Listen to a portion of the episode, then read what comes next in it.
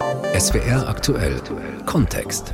Am Donnerstag, 6. Mai, wird in Schottland gewählt. Die SNP von Regierungschefin Nicola Sturgeon liegt in Umfragen klar vorn. An der schottischen Regierungsspitze wird sich also voraussichtlich nichts ändern. Für Schottland könnte die Wahl trotzdem alles ändern. Denn Sturgeon will ein neues Unabhängigkeitsreferendum.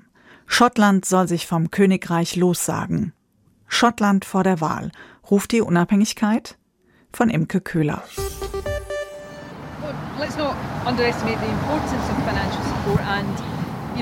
Nicola Sturgeon in Edinburgh. Auf die schottische Ministerpräsidentin gehen sofort Passanten zu, um Fragen und Anliegen vorzubringen. Außerdem wird die Regierungschefin von Kindern umringt, die Selfies mit ihr machen möchten. Sturgeon war in der Corona-Pandemie fast täglich im Fernsehen zu sehen. Selbst kleine Kinder erkennen sie. Die Ministerpräsidentin nimmt sich Zeit, erfüllt die Rolle der Landesmutter.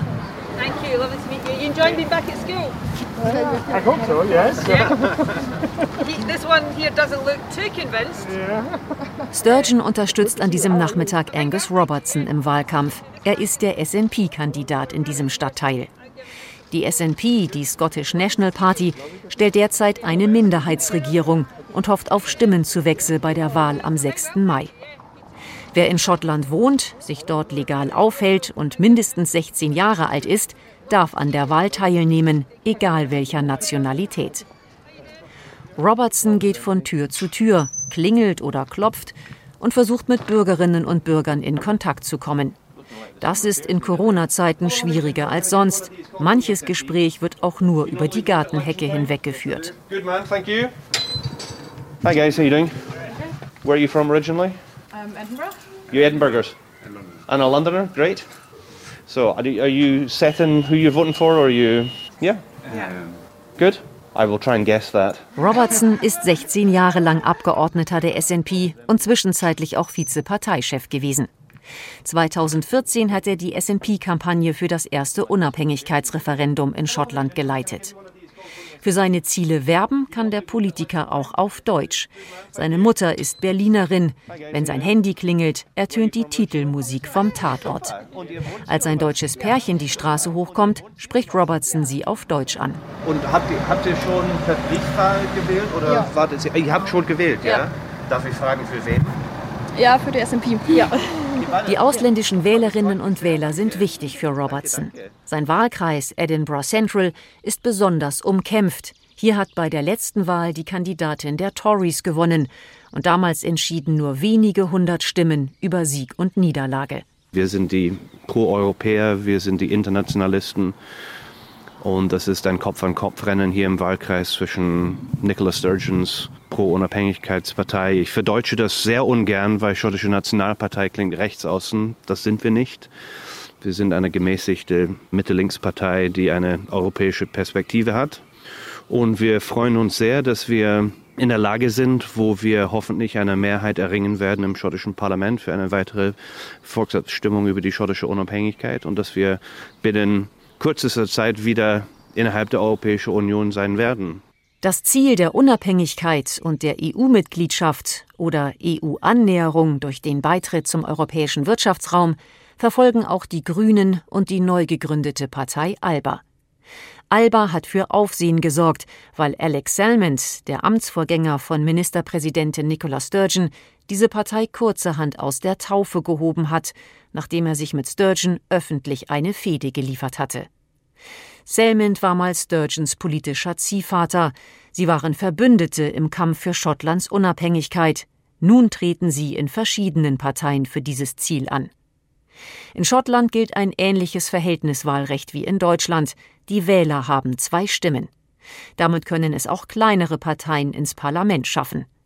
Allerdings halten Beobachter die Erfolgsaussichten von Alba für eher gering. Für Alistair und Gillian ist die neue Partei keine Alternative. Die Eheleute sind im Wahlkampfteam von Angus Robertson. Gerade sitzen sie auf einem Mauervorsprung an einer stark befahrenen Kreuzung und warten darauf, vom SNP-Kandidaten weitere Straßen zugeteilt zu bekommen, in denen sie Wahlwerbung verteilen sollen. Gillian ist Engländerin, Alistair Schotte.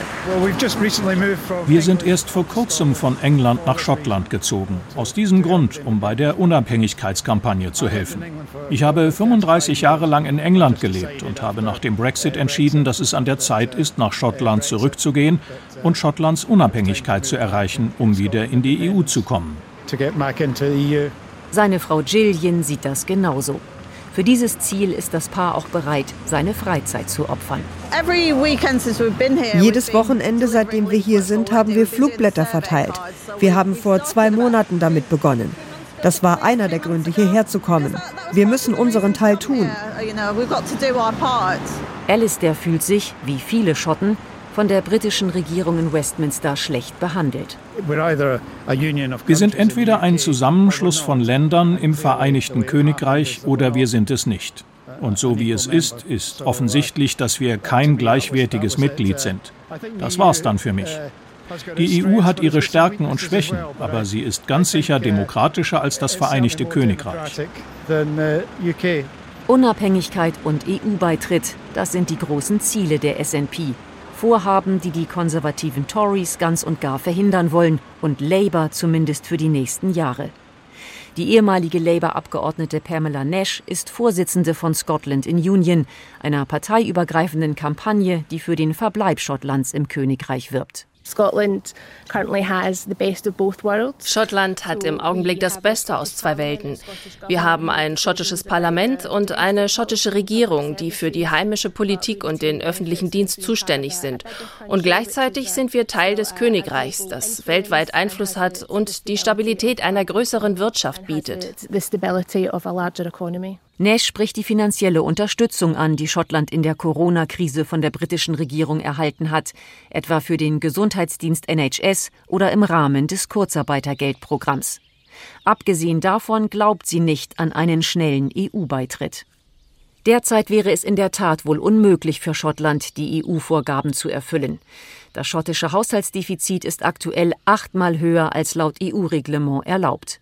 Im Zuge der Corona-Pandemie ist das Defizit explodiert und beläuft sich auf rund 40 Milliarden Pfund. Auch auf der Straße gibt es skeptische Stimmen. Der 27-jährige Martin, der in Glasgow Southside unterwegs ist, dem Wahlkreis von Ministerpräsidentin Nicola Sturgeon, wird auf keinen Fall SNP wählen, wie er sagt. Er befürchtet, dass sich die Lage Schottlands noch verschlechtern könnte. Der Brexit ist schon schlimm genug, aber die Unabhängigkeit wäre noch viel schlimmer. Schottland hat nicht viel zu bieten und das Land wird nicht so bald in die EU zurückkommen. Ich bezweifle, dass wir in die EU kommen, wenn wir unabhängig sind und alleine zu sein würde uns nichts bringen. Die Passantin Niki plädiert dagegen dafür, dass die Politik sich erst einmal um die Bewältigung der Corona-Krise kümmert. Die 38-Jährige ist nicht abgeneigt, was ein neues Unabhängigkeitsreferendum angeht. Aber das müsse noch warten. I don't think it's the right point in time just now. I'm more interested in society being rebuilt after a very challenging time for everyone. Es sei nicht der richtige Zeitpunkt, meint Nikki. Wichtiger sei, dass die Gesellschaft nach dieser Krise wieder aufgebaut werde. Mats, ein Schotter Anfang 60, will die Unabhängigkeit. Er sieht sich angesichts der britischen Tory-Regierungen im letzten Jahrzehnt quasi zum Handeln gezwungen. Ich bin kein Nationalist aus freiem Willen, aber ich finde, so wie Westminster sich in den letzten 10, 11 Jahren verhalten hat, ist die schottische Unabhängigkeit fast unausweichlich. Es geht mehr um Demokratie als um Nationalismus. Das Gefühl, keinen Einfluss zu haben und von Westminster wahlweise ignoriert oder schlecht behandelt zu werden, ist historisch gewachsen. Es hat über Jahrzehnte hinweg den Unabhängigkeitsgedanken genährt und die schottische Identität gestärkt.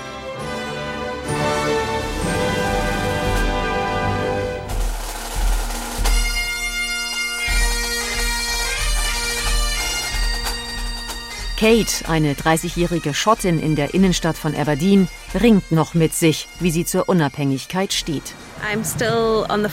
Ich bin immer noch unentschieden. Beim letzten Referendum habe ich mit Nein gestimmt. Ich war der Meinung, dass das Vereinigte Königreich zusammenbleiben sollte.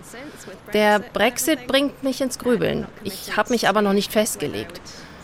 Ich mache mir Sorgen, ob unsere Wirtschaft stark genug ist, alleine zu überleben, wenn wir nicht im Königreich sind und auch nicht in der EU. Da habe ich Befürchtungen. E Die Befürchtungen teilen viele, auch Colin. Er ist von der Politik der Regierungschefin nicht überzeugt. Das Unabhängigkeitsprojekt hält er für ein Luftschloss. Ich bin absolut gegen eine Unabhängigkeit Schottlands. Der Brexit ist ein Vergehen. Ich war nicht glücklich darüber, die EU zu verlassen. Aber Unabhängigkeit ist etwas anderes. Die SNP verkündet, was sie alles für Schottland tut. Aber um das zu bezahlen, nimmt sie Geld, das sie von Westminster kriegt. Ich weiß gar nicht mit Blick auf die Industrie, die Exporte, wie würde Schottland denn überleben, ohne Teil des Vereinigten Königreichs zu sein. Einst basierten die schottischen Unabhängigkeitsträume auf den Ölvorkommen in der Nordsee. Das schwarze Gold würde die Zukunft eines souveränen Schottlands absichern, so hofften die Schotten in den 1970ern und noch lange danach. Davon ist heute nichts mehr zu hören. Dennoch, in Aberdeen im Norden Schottlands bildet die Öl- und Gasindustrie immer noch das wirtschaftliche Rückgrat der Stadt. Rund 40.000 Jobs hängen dort direkt von dieser Industrie ab, indirekt noch weit mehr. Es sei klar, dass Aberdeen einen Wandel erleben werde, sagt der Bürgermeister Lord Provost Barney Crockett. Aber ich glaube, dass es ein langer und stufenweiser Übergang sein wird. Aberdeen hat eine führende Rolle bei der Entwicklung grüner Energien gespielt. Wir sind in dem Bereich langfristig engagiert. Wir haben immer gesehen, dass der Wechsel kommt. Aber wie gesagt, er wird stufenweise sein, denn es ist sehr schwer für die Einkommen, die etwa im Windenergiesektor verdient werden, mit denen im Öl- und Gassektor zu konkurrieren.